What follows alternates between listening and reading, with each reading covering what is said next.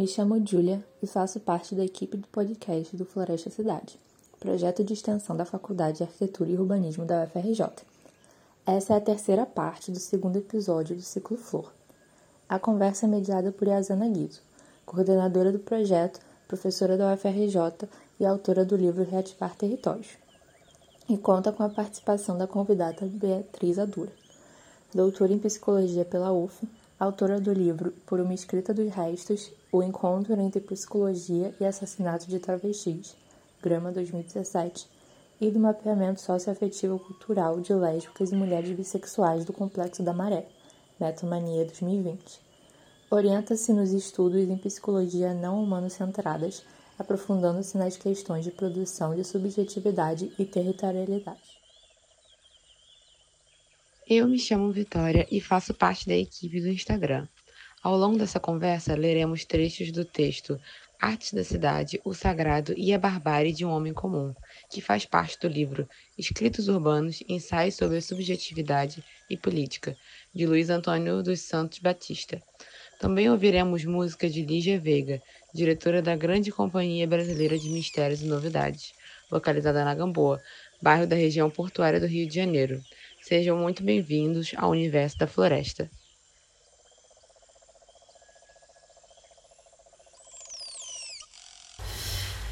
É isso aí. Vou passar para a terceira pergunta. Eu, eu tô conseguindo responder. Tá conseguindo responder, sim. É, até porque as perguntas são um disparador, não precisa realmente a gente adentrar exatamente elas. É, então, a última é a seguinte. É, tem relação com esse lugar que a gente tá, que é a gente tá na beira da Baía de Guanabara, né? Sua casa, em Jurujuba. E nesse lugar aqui que, que nos acolheu, você vinda de São Paulo, como você já nos contou, e eu de Caxias do Sul. E, e somos então estrangeiras a essa terra, né? Então você em um momento crítico da pandemia, Bia, me disse para ir praticar a canoa havaiana. Que, por quê? Porque isso tinha mudado a sua relação com a vida. Você, você trouxe aqui que você é, é muito radical nas coisas que você faz e, e, de fato você é muito intensa, né? É, tem uma uma entrega muito muito própria assim, né? Muito inteira. Eu acho isso muito bonito. Eu só tô falando isso porque às vezes as pessoas entendem radical errado. Sim. É, a gente tem uma amizade antiga, ela é livre, que procura raramente intervir, um, né, no sentido de aconselhar, mas que cuida e acompanha. E, e, então a gente não só trabalha com cuidado dentro das nossas práticas bem distintas, mas a gente também produz esse cuidado ao redor da gente, isso dá a ver na nossa amizade. E eu estou falando isso porque isso é político Estou falando também isso para afirmar nossa amizade publicamente e ela como produtora de pensamento, né? Eu, então eu tive esse privilégio de acompanhar você virar uma pessoa do mar, da Baía de Guanabara, cada vez mais. E isso uh, ampliou a cidade para você de modo drástico é, e ampliou sobre uma perspectiva não humana, interespecífica, que é uma coisa que está uh, interessando muito Floresta Cidade, vem interessando cada vez mais, e também tem relação com, a, com a nossa, o nosso convívio afrodiaspórico, ameríndio, né? É, então, o povo tucano, é, que tem um texto belíssimo, né? Que vai, vai falar da Baía de Guanabara como um lago de leite, e vai falar que o pão de açúcar é um seio. Então, um território mãe que não apenas era berçário de baleias, como todo mundo sabe, né, o que já torna esse território um lugar bem especial, do ponto de vista não humano, né, e que a gente conseguiu é, intervir a tal ponto das baleias não poderem mais ter seus filhos aqui. É, mas uh, também é o lugar que, segundo essa etnia ameríndia que hoje habita a Amazônia, é o lugar que surgiu a espécie humana na cosmologia tucana, e que viemos de canoa nessa baía. E a partir dessa vinda é que o humano surge. Então, a Baía de Guanabara teria gestado, teria sido o útero do ser humano. Então, como essa outra Beatriz Guanabara, hoje Guanabara, modula esse pensamento de um território mãe, de um território que gesta corpos? É, é eu acho, eu, eu, eu queria entrar em várias, tem várias, não sou eu só que não estou respondendo, as perguntas são muito complexas, né? Mas de alguma forma, eu queria muito trazer primeiro a questão da canoa, né? Que, que eu acho muito importante porque é uma coisa que muitas pessoas estão fazendo, eu acho muito legal. Primeiro, dizer isso, eu acho muito legal. Eu sou uma pessoa que eu acho que eu, eu, eu, eu falo com, com, com a galera lá na, na favela e fora da favela. As pessoas às vezes não querem ir na favela achando que vão, ai, vai ser violento, vai ser violento, violentar a favela, né? Não que vai ser violento. A maioria das pessoas que hoje, ainda bem, eu frequento não acham a favela em si violenta, né? E eu falo, cara, vamos habitar. Vamos, né? Vamos fazer. Depois teoriza, né? Depois você vê o que você quer. Depois você pensa. As pessoas pensam demais, né?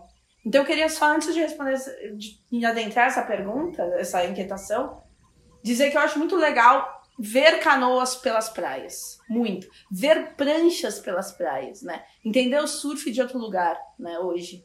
Uh, e, e, e, falar o quanto é colonizado a gente vê surf como loiros é, é, fortes. E que é legal também loiros fortes, tudo bem, né? Mas que isso não apagasse outras coisas, né? Ou que isso não fosse hegemônico. O meu corpo, por exemplo, que é um corpo gordo, de alguma forma, poder é, ser um corpo esportista. Isso foi a relação com a Baía de Guanabara que me trouxe. Eu não tinha isso. Tipo, eu achava que eu não podia, né? É... Inclusive, sou até menos gordinha hoje. Mas não é, não é mais o meu objetivo, né? Uh, enfim, dizer que eu acho muito legal. Mas tem, para mim tem uma coisa que é você fazer canoa e você viver canoa. Né? E aí eu queria trazer, entendendo né, a diáspora afro, mas entendendo que para mim hoje tem interessado muito outras diásporas. Né? Eu acho que a diáspora afro ela ganhou uma hegemonidade, ainda bem, de novo, ainda bem na universidade, né? E na universidade, mas também nas práticas cotidianas de vários movimentos sociais, né? Não acadêmicos. Mesmo a nossa a, a importância legislativa que está tendo, a questão dos terreiros, né? a questão da Umbanda, a questão do candomblé, das religiões ditas de matriz afro, acho isso maravilhoso, né? Mas eu não posso me furtar da diáspora asiática, né? E eu acho que falar, por exemplo, canoa havaiana e não canoa é polinésia, né? Eu falo canoa polinésia, no sentido de uma afirmação não colonial da experiência da canoa. Né? A canoa havaiana, quando ela chega é, é, já colonizada pelo, pelo, pelo Havaí, né? ela já chega num lugar de competição, que já tinha também é, na Polinésia, né? Que já tinha também, mas na Polinésia tinha muito mais experiência de travessia. Então a gente poder habitar essa, esse, esses modos sempre teve a competição. Era, era, é importante dizer isso, né? Canoa vem também desse lugar, inclusive em, em questões dos nossos povos originários, né? Sim. né? Que eu estudo menos e vivo menos, mas de alguma forma a gente pode entender que sempre, há, sempre houve essas competições pelos rios e, e, e até de disputas de território, né?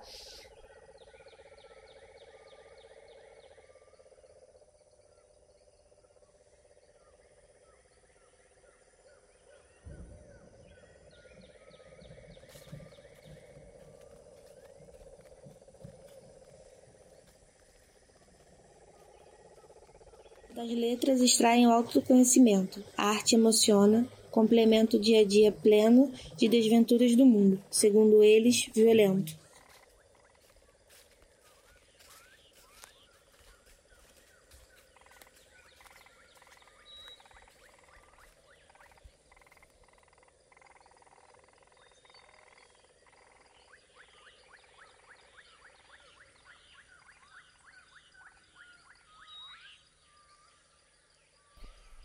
Interessa também por ser de origem palestina e ver o território palestino sendo destruído, quase não existindo mais, né?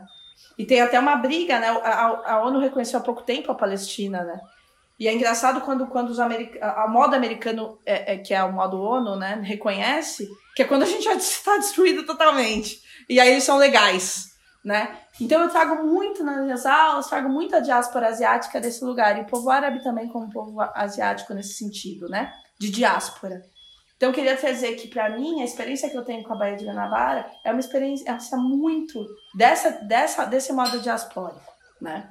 E, e para mim a Baía de Guanabara e olhar o mar todo dia, eu olho o mar todo dia, né? Faz com que eu pense que há muitas diásporas no nosso país e que de alguma forma isso nos, nos produz enquanto território.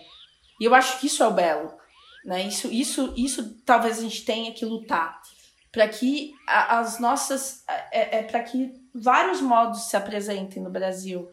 E que a gente de fato possa ser um país é, se é que a gente precisa ser chamado de país né? Não sei não, não sei muito bem isso mas eu acho que sempre quando a gente for é chamado de país parece que a gente perde alguma coisa né? É, mas que a gente de fato seja um país onde a gente possa se encontrar e não só se afirmar né é isso que eu penso olhando o mar todo dia. Eu quero mais me encontrar do que me afirmar. Então, estar no mar é, é me gestar cotidianamente, né? E aí, obviamente, pensar minha psicologia nisso, porque eu sou professora universitária, de novo, eu fiz isso porque é disso que eu ganho meu dinheiro. Sim. Eu não posso sair disso, né? Tipo, de alguma forma é uma sentença, né? No sentido, ah, mas você pode fazer outra coisa? Posso. Posso, mas essa professora que me possibilita estar tá morando aqui, essa professora que me possibilita ir de bicicleta trabalhar, né, e não pegar trem, né? Então eu gosto também de pensar esse território, né, esse, essa, essa, esse lugar. Uh, e, de, e de alguma forma pensar. Então tudo que eu vivo eu tento transformar em pensamento. Eu tenho isso, tem gente que só vai viver. Eu não tenho isso. Né? Eu sou uma pessoa que eu vivo, eu preciso transformar em pensamento. Se isso é separado, se isso é junto, eu acho que é junto. Tá? Eu acho que é junto e tento pensar uma psicologia que vai priorizar esse junto, né? Mas eu não consigo só viver. Isso é impossível. Como eu me constituir, como eu me produzo, eu não gosto. Eu não gosto, eu gosto de olhar um negócio e pensar sobre aquele negócio. Né? Isso faz com que eu comece a olhar e pensar, nós somos. A psicologia produziu um ser humano muito bizarro que é esse ser humano da cidade burguesa. E por que eu falo cidade burguesa? Porque eu vivo na cidade. Eu não vivo no campo, eu não vivo em território rural, eu não vivo em território periférico. Jurujuba está a meia hora do centro de Niterói, de bicicleta mais rápido ainda, né?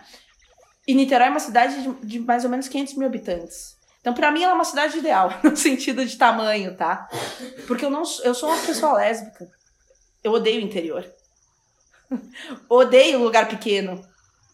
Porque é nesse lugar pequeno que a gente vê a nossa vida sendo é, escrachada. Então, eu gosto da cidade. Isso é importante, assim, dizer. Importante. Bem importante para esse momento que a gente está questionando muito a cidade, né? O próprio, o próprio Floresta Cidade está querendo aproximar duas coisas que a gente entende como separadas, floresta de um lado, cidade do outro, está questionando a metrópole nesse momento do antropoceno né, as nossas práticas urbanas de grande consumo, de descolamento da terra e etc e tal. E é bem nessa fissura que eu acho que, que, é, que a gente pode pensar com essa questão, né? Como que a gente não se separa, vamos dizer, de uma cidade que nos permite a diferença e de, e de um território que não é só humano e, que, e do cuidado. Isso.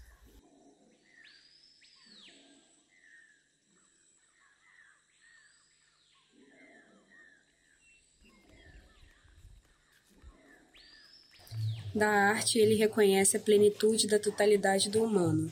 Na literatura, localiza mistérios da alma, patologias.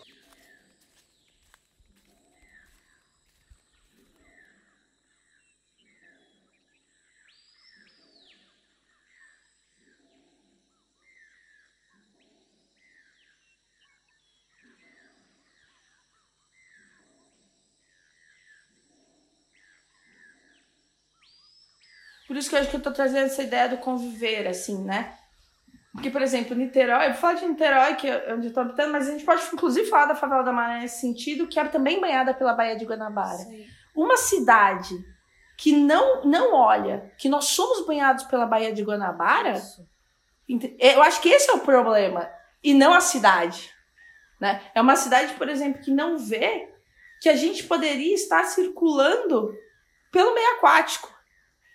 Mas não, entendeu? A gente prefere andar de carro, a gente prefere andar de ônibus, a gente prefere, a gente prefere. A gente quer ter um carro. Então, por exemplo, para mim é radical não ter um carro. Eu não quero, eu vou, eu vou passar perrengue. Entendeu? Eu vou passar perrengue no sentido de disso, assim, tá chovendo, o que, que eu vou fazer? Porque eu ando de bicicleta. Né? Eu ando de bicicleta an- antes, né? Quando eu morava no Rio, morava na, quando eu morava na Tijuca, né? E hoje eu penso muito, tem um movimento de bicicleta na maré. Como é que a gente está ouvindo esses movimentos? Né? E o que, que eu acho dessa, discussão? E o que, que a Baía de Guanabara tem a ver com isso? Quem pensa as coisas separadas, mesmo sendo legal, por isso que eu acho que tem que ter meta. Porque eu não, eu não acredito mais em pessoas legais e chatas. Essa divisão eu não acredito mais. Né? Inclusive, para mim, tem muito a ver com as práticas. Radical nisso, assim. Tem muitas pessoas que, ó, a cidade tá se apagando. Se você quiser olhar, a gente tá vendo aqui, tipo, Jurujuba tá limpo. E, e a vista que a gente tem, né, pra, pra Icaraí, né, tá se apagando. Então, várias vezes a gente não vê essa cidade daqui, né? Sim. Mas eu acho que essa cisão e muitas, muitas militâncias, né? E aí tô falando do nosso campo, porque eu também não discuto mais com pessoas que querem me matar, né? Cura gay, pessoas, isso, é, é, os assassinatos que a gente tá tendo em territórios amazônicos, né? Eu acho que simplesmente eu sou radical, acho que não pode existir. E eu não vou ficar dialogando com pessoas que pensam, ah, não é pensamento diferente, acho que não tem que existir. Então eu só dialogo hoje em dia com o campo da esquerda. Porque, e o campo da esquerda entendendo ele macro, né? Não é mais entendendo como socialismo, comunismo, não. É entendendo como pessoas que querem que as outras vivam. é assim que eu ando entendendo as coisas, assim, tá, você quer que o outro viva, ok. E essas pessoas, por exemplo, vão chamar a Baía de Guanabara de lixo. Essas pessoas muitas vezes não vão pisar na favela da Maré, não vão pisar na favela da Galinha, não vão pisar aqui no Preventório, não vão pisar no Barbante na Zona Oeste. Essas pessoas vão criticar tudo. Tipo, ontem mesmo a gente foi pra Barra da Tijuca. Aquilo é lindíssimo. E a gente só critica. E ao criticar, a gente apoia a especulação imobiliária. A crítica que a esquerda faz é uma crítica que tampona os movimentos. Então ela não olha. O movimento que hoje está tendo é, é na, na aldeia Maracanã, por exemplo, né? É lindíssimo. Porque muitas vezes aquilo lá foi chamado de população de rua. Assim, pop rua, né? Que a gente chama na- no campo da saúde. Assim como várias etnias, vários aldeamentos são chamados de pop rua. E aqui é chamado de lixo. E nós somos chamados de, de favelizados, nós somos chamados aqui de pobres. Né? E talvez somos. Porque a gente apostou nessa vida. Então tem uma vida que a gente aposta aqui em Jurujuba, que a gente inclusive brinca, nós não somos urca. Não é porque a gente não quer ser urca. Inclusive, a gente quer que a urca seja menos elitista. Não precisa daquilo. Se você for ver aqui onde a gente mora, tem é, infiltração, privada que não. É, tem várias perrengues, né? Só que de alguma forma a gente está priorizando isso. Porque talvez isso não ser perrengue signifique especular. Então, perrengue e a gente apostar mais no perrengue no sentido de modo de vida, né? É, e aí, radical, né? A gente habita esse território, né? A gente não fala só sobre ele, né? A gente vive esse perrengue, às vezes não dá pra sair, às vezes é isso, é, é difícil. E poder dizer, cara, Jurujuba existe, né? É, e Jurujuba existe com seus pescadores, seus pescadores são explorados, seus pescadores que poluem, né? Porque as pessoas querem também romantizar, os Romantizar, pescadores, é. né? Não, o pescador polui também. Tem uma discussão, né, sobre as redes, tem toda uma discussão, como isso acontece, quem que tá poluindo, né? A favela, por exemplo, é chamada de poluente quando ela não tem seu esgoto. Só que é possível fazer um esgoto e não tirar a gente da favela? É possível transformar Jurujuba num local onde a gente polua menos a Baía de Guanabara, é, é, mas não especulem? É o que eu falo, é possível limpar a Baía de Guanabara e não especular Jurujuba? Não especular Itaipu, que é um lugar que ainda resiste em Niterói, né? Porque Piratininga é dominada. E aí eles criam um monte de esgoto limpo. Só que é tanto esgoto que eles produzem porque colocam um prédio gigantesco que, no meu ponto de vista de quem não entende do assunto, vai poluir. Não dá, a gente tem que transformar os modos de habitar. Isso. Né? Então eu acho que a psicologia que eu, que, eu, que eu penso a partir disso, e ela é não humana, e eu tenho aprofundado, querendo radicalizar essa discussão da psicologia não humana, por quê? Porque senão a gente pensa sobre o desejo desse ser humano. E o desejo desse ser humano não pode, em hipótese alguma, ser apartado do território que ele habita. Porque senão ele vai querer carro, é óbvio. Ele vai querer iPhone, é óbvio. Ele vai querer um monte de bens de luxo que de alguma forma vai apartando ele do território. Né? E tem uma discussão que eu acho que você fez há muito tempo atrás sobre a, a privatização da barca, né? que eu acho que é lindíssima e, e eu convido vocês a retomar no Floresta, que é. Que, e, e você me apontou isso, não sei se você lembra aí, que cada vez a, a barca ia privatizando mais, então a gente. A, a, parede que nos colocava na Bahia ia sendo. A gente ia parando de olhar a Bahia né, na barca. E, e aí, de repente, no meio da estação da barca, quando a gente fica esperando a barca, né, pro pessoal que não conhece entender, é, eles fizeram uma instalação artística, você lembra disso? Eles fizeram uma instalação artística com um pedaço da barca antiga. Nossa, muito violento. É a arte que viola, né? Não, não me lembro na época do, das Olimpíadas. Da, ainda no pré-pan-americano, que foi antes das Olimpíadas, tinha na televisão da barca imagens da Baía de Guanabara e a gente dentro da Baía de Guanabara não podia ver a Baía de Guanabara, Sim. porque era mais louco. Você Isso. via uma televisão com imagens do lugar onde você tava, né? Isso. Doido. É, eu acho que é isso, assim, é isso que eu tenho, tenho ocorrido me pensar, tenho querido me pensar. Claro que é luta também, pra gente, por exemplo, se a gente for pensar aqui na saída já de Jurujuba para Charita, já tá vindo um prédio gigantesco que vai mudar o nosso território. Muda, já muda como eu ando de bicicleta, né? Porque já tem muito mais alagamento no, na rua, coisa que não tinha antes, né? Era, era, chovia e ficava seco, agora não fica mais. Sim. Então, várias horas eu me sujo para chegar na universidade, por exemplo. É... E é uma sujeira que não me interessa, porque é uma sujeira que vem da especulação imobiliária, né? Então a gente não sabe o que, que vai ser, assim. Aqui ainda é tombado, né? É, muitas pessoas criticam ser tombado, então, por exemplo, muitas coisas não podem ser mexidas aqui. Isso é bom, é, porque o tombamento ele também tá um pouco nos protegendo, né, da especulação, mas a gente não sabe o que, que vai ser, né? Então eu acho que e para mim eu luto para que Jurujuba permaneça, não só para que eu possa permanecer aqui, mas que de alguma forma esse modo de vida prevaleça, né? Eu acredito nesse modo de vida, né? Que é uma mistura, que é, é a gente poder conviver. Aqui em Jurujuba a gente tem microculturas, muitas culturas habitando, né? Então a gente tem os pescadores, a gente tem a favela, a gente tem os bares, a gente tem um pub que é conhecidíssimo no Niterói e que inclusive agora está sendo reformado para voltar a funcionar. A gente ia começar o podcast com o funk da favela aqui, né? Então, é, as pessoas, muitas pessoas chegam em Jurujuba e falam ah, que bucólico né? Como se fosse um território que não era mais para existir quando as pessoas falam isso. Não, a gente tem o funk aqui quase o dia inteiro. É. Né? Então, às vezes, a gente quer assistir uma série, quer escutar um sonzinho, né? tomar um vinho, não dá. Porque o funk dominou. E no nosso caso, né? Tanto eu quanto a Daya aqui, como tem essa, essa relação com a favela, de alguma forma a gente começa a dançar também. Porque a gente também gosta do funk, né? E poder estar num território onde a gente está, a Bahia, tem funk, tem tudo isso, para mim é um território muito legal. Que a gente está convivendo. E conviver, às vezes a gente fala que merda, né? Conviver não é legal sempre, né? Então eu acho que eu queria uma psicologia assim, entendeu? Que as pessoas pudessem entender. Primeiro, que o conforto não é só deitar. Ah, é. Eu gosto muito do conforto. Eu brinco, né? Que as pessoas falam a gente tem que sair da zona de conforto. Eu acho que não. Porque quem quer sair da zona de conforto é quem tem conforto. Mas é, é pensar o que, que é o confortável. O que, que eu quero como conforto, né?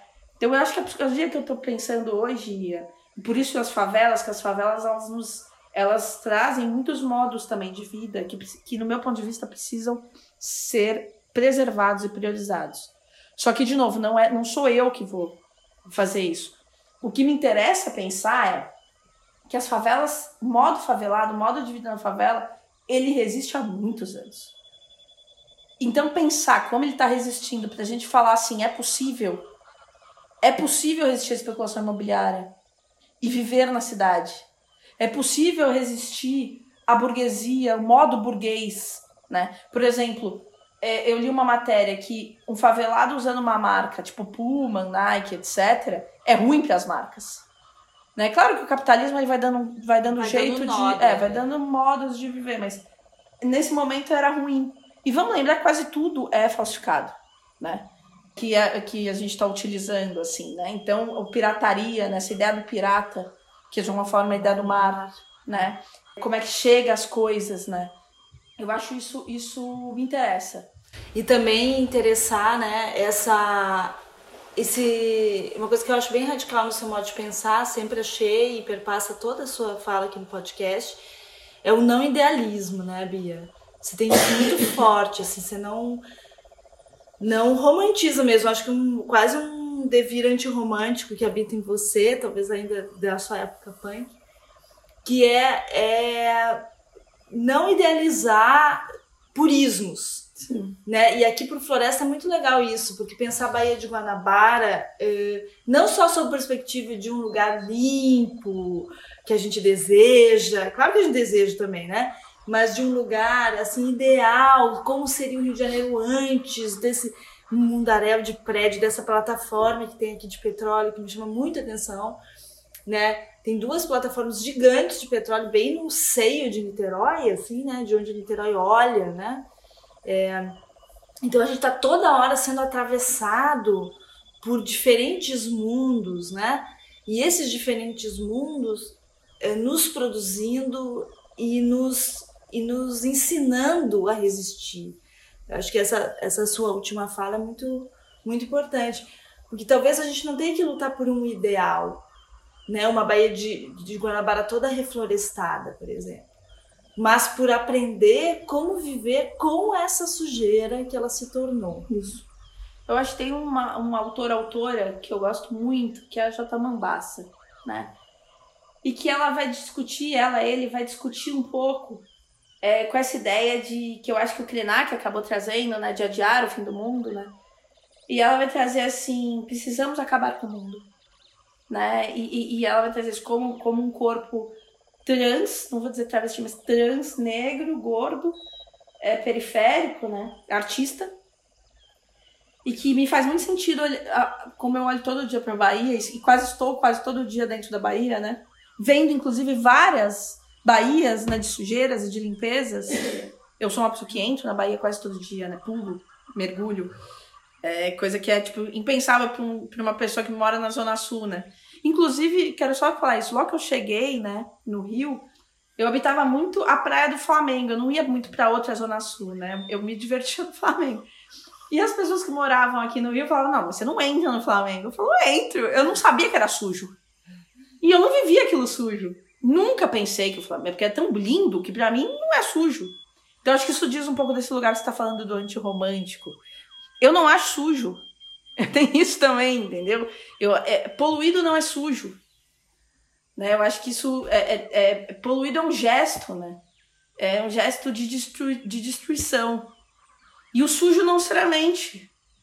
Né? Tipo, teve um dia que choveu tanto aqui que tinha muito barro. Aí eu e o Rafa, que é o cara que mora aqui, a gente foi empurrando. E de repente ele falou assim: ah, vamos empurrar essa sujeira. E aí a gente olhou que era barro, era terra, não era sujo. Claro. Né? Então, eu, eu, eu penso muito o que é o sujo. Assim, o morador de rua não é sujo. Ele tá misturado ali, né? E eu, e eu me misturo muito, né, com essa, com essa experiência de rua, né? Enfim. E, e a Jota vai dizer que uma, essa coisa da gente não querer acabar com o mundo, de alguma forma, é a gente entender que ao acabar ele vai findar. E a Jota vai dizer que precisa acabar porque há um mundo muito ocidentalizado que a gente vive. Com certeza. E é acabar nesse sentido, né? Então ela dialoga, né? E, e, eu penso muito isso. E como a gente tem feito isso aqui, né? E aí você vai pegar vários, vários para voltar a canoa, né? Porque a, gente, a canoa tá em disputa, né? É, não é corpos bonitos. Tem, é, é, também, tá? Corpos bonitos que eu digo hegemônicos. Porque eu acho meu corpo bonito, ele tá longe de ser hegemônico, né? Mas é, é, é um grupo né, de canoa, de canoeiros, a galera da canoa, que não está preocupada em esquerda e direita, isso é muito importante dizer aqui, né? Porque tem movimentos de canoa, já que tá à esquerda da canoa, vai, eu acho surreal. Que impõe um modo que não é da canoa para canoa, né? Um modo não asiático, inclusive, né? Mas a gente vai ter, e aí as pessoas podem procurar no Instagram, eu adoro indicar Instagrams, né? Tem o Instagram do Douglas, né? Que é quem me introduziu na canoa, que talvez ao me introduzir na canoa me introduziu a cultura polinésia, né? Tem a Luísa Perim também, aqui de Itaipu, e a gente vai, então, ao canoar, mostrar o que está errado. Então não é só denunciar o petróleo, tá? Em termos globais, né? Se a gente for pensar, cara, tem que ter menos petróleo, mas a gente também está mostrando, ó, o modo que o petróleo está caindo na Bahia tá errado. E poderia ter uma ação muito pequena para parar de sujar a Bahia. Eu não preciso acabar com o petróleo. Claro, em termos globais isso é importante, se a gente for pensar. Mas tem um problema meu, aqui, agora, que era ter um fluxo para o petróleo ser limpo, que poluiria menos. Então também tem um mundo que eu habito agora, que é do petróleo. Esse mundo é do petróleo. A gente vive com plástico, a gente vive com petróleo. Né? Gasolina. Gasolina, exato. Só que tem uma coisa que é isso, assim, porque se a gente só pensa é, é no, na, no Rio de Janeiro que existiu, a gente esquece que a água da Bahia é encantada. Isso. Ela é encantada. E é essa água encantada que está sendo poluída e agora. Então eu estou mostrando, ó, tipo, esse modo de fluxo do petróleo cair vai sujar. E se o prefeito, o prefeito de Niterói, que é, se desligar da Bahia, né?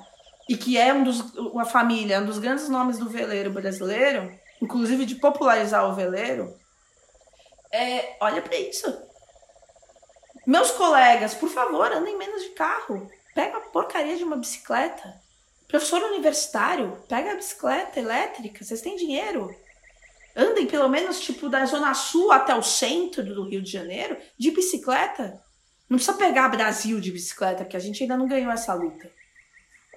Gente, por que, que as pessoas continuam andando de carro? Por quê? Ah, é perigoso? É, não é tranquilo. Eu sempre falo isso. As pessoas acham que andar de bicicleta ah, tem um respiro. Então, eu ia de Jurujuba pra UF. Eu chego tensa. Quando eu ia da Tijuca pra Niterói, eu sentia o meu corpo diferente. Até quando eu chegava na Lapa, eu já sentia meu corpo outro, mais leve. E aí, quando a gente chega na Zona Sul, nosso corpo tá mais leve. Tô trazendo essa história agora, Ia, para dizer o quanto os corpos também são mais leves, dependendo das, das territorialidades que a gente propicia. Com certeza. E volta no assunto primeiro, né? Do território gestar os corpos. Sim, que é onde eu tô hoje, né? Pra... Obrigada por me situar. que é onde eu tô hoje, assim, que é pensar que tem que ter menos intervenção humana. Então, por exemplo, quando é que eu, por que eu tô falando isso? Agora, especificamente de um atendimento psicológico, né? Onde eu, eu falo para uma pessoa, por exemplo, um pescador, ser atendido num consultório. Por que isso? É a psicologia ignorando que esse cara é, é, se produz no território. O favelado que tem, por exemplo, que tem que ir para um consultório. E não estou nem falando de território zona sul, periférico, não, porque as pessoas estão hoje, por exemplo, criando consultórios dentro da maré. A minha questão é, por que, que uma vida que é coletiva quase 100% vai ser privada bem na hora que ela vai ser escutada? Por que, que nós ainda acreditamos que as pessoas precisam de intimidade para falar? Por que, que a gente ainda aposta nisso? Eu acho que a psicologia precisa se posicionar nesse sentido. Ela já se posiciona muito, né? A psicologia comunitária é muito antiga, né? Mas de alguma forma ela ainda perpasse, por isso hoje eu me posiciono de alguma forma frente à psicanálise, porque eu acho que não se trata só de pensar de outro jeito a psicanálise. Se trata de acabar com a psicanálise. Né? No sentido de que não há, não podemos mais porque senão a gente vai criar uma psicologia favelada. Isso seria o ó. Da mesma maneira a arquitetura. Uma arquitetura favelada, uma arquitetura popular. É, nesse sentido, né? Porque, porque eu, quero, eu, quero, eu quero que a favela se, se esteja nos corpos. Em vários corpos. Então há uma vida que precisa perpassar a favela. E não só estar lá. Né? Então, é de alguma forma, muitas, muitas psicologias, né? Estão indo para a favela fazer atendimento. E a gente está dizendo não, é o oposto. A psicologia sim pode ir para a favela, mas para fazer favela. né, para habitar a favela. Por isso que eu falo, precisa estar na casa, eu, né? Se eu paro de ir na casa, se eu paro de ir pra favela, se eu, aí você não tá mais fazendo aquilo. Por quê? Porque aí você tá fazendo o que você acha que isso aqui é legal. Que você acha que é bacana. E muitas vezes você tá ali e você fala, cara, mas eu pensei isso. É pra... Não, não é pra acontecer isso. Uhum. Ferrou. Ferrou. Isso é foda. Entendeu? Porque, caraca, eu pensei isso. Meu, não. Ah! Aconteceu outra coisa. É, outra coisa. E eu acho que a psicologia tem que ser assim. E a vida acho que tem que ser assim. Ela tem que ser não só habitar o inesperado, porque é importante esperado também. Puta, é importante eu cair na Baía de Guanabara lá não ter petróleo. Eu subir, por exemplo, voltar pra minha remada e ver que meu corpo não tá melado. Claro. Que é isso que acontece muitas vezes. A gente viu. Pô, tem vezes que a gente vai, a gente vai remar, não dá pra remar. Eu fico enjoada com o cheiro. E aí, aí, aí é um poluído. Porque o que, que é o sujo pra mim? Desculpa, eu tô viajando aqui. Tipo, quando eu mergulho, por exemplo, é cheio de alga. Sabe? E aí a alga pega no meu pé, você fala, meu Deus, o que, que é isso? É alga. É uma sujeira que interessa, que não é, um, é não é não sujo, é sujo, né? Tô fazendo essa diferenciação. É.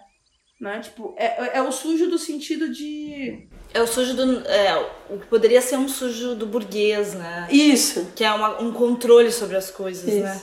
É, a nossa casa é cheia de areia. É. Irrita às vezes, né? Dá uma irritada. Isso, a gente vai dormir puta da areia. É, isso eu aprendi lá no Ximbu, sabia? Quando eu aprendi que deitar num chão de terra e sentir na pele aquele pó da terra não era sujeira. Então, o que eu percebi é que os caiapós, eles não tinham nenhuma agonia. Um corpo que deitava na terra diretamente não tinha nenhuma agonia. Eu deitava e me dava aquela agonia da terra na, na pele. E ali eu, eu, eu entendi que um chão de terra não era sujeira e não era pobreza. Uhum. Também não se tratava de Sim. ser pobre, mas de uma relação íntima com aquilo e, e inseparável, né? Isso. Inseparável.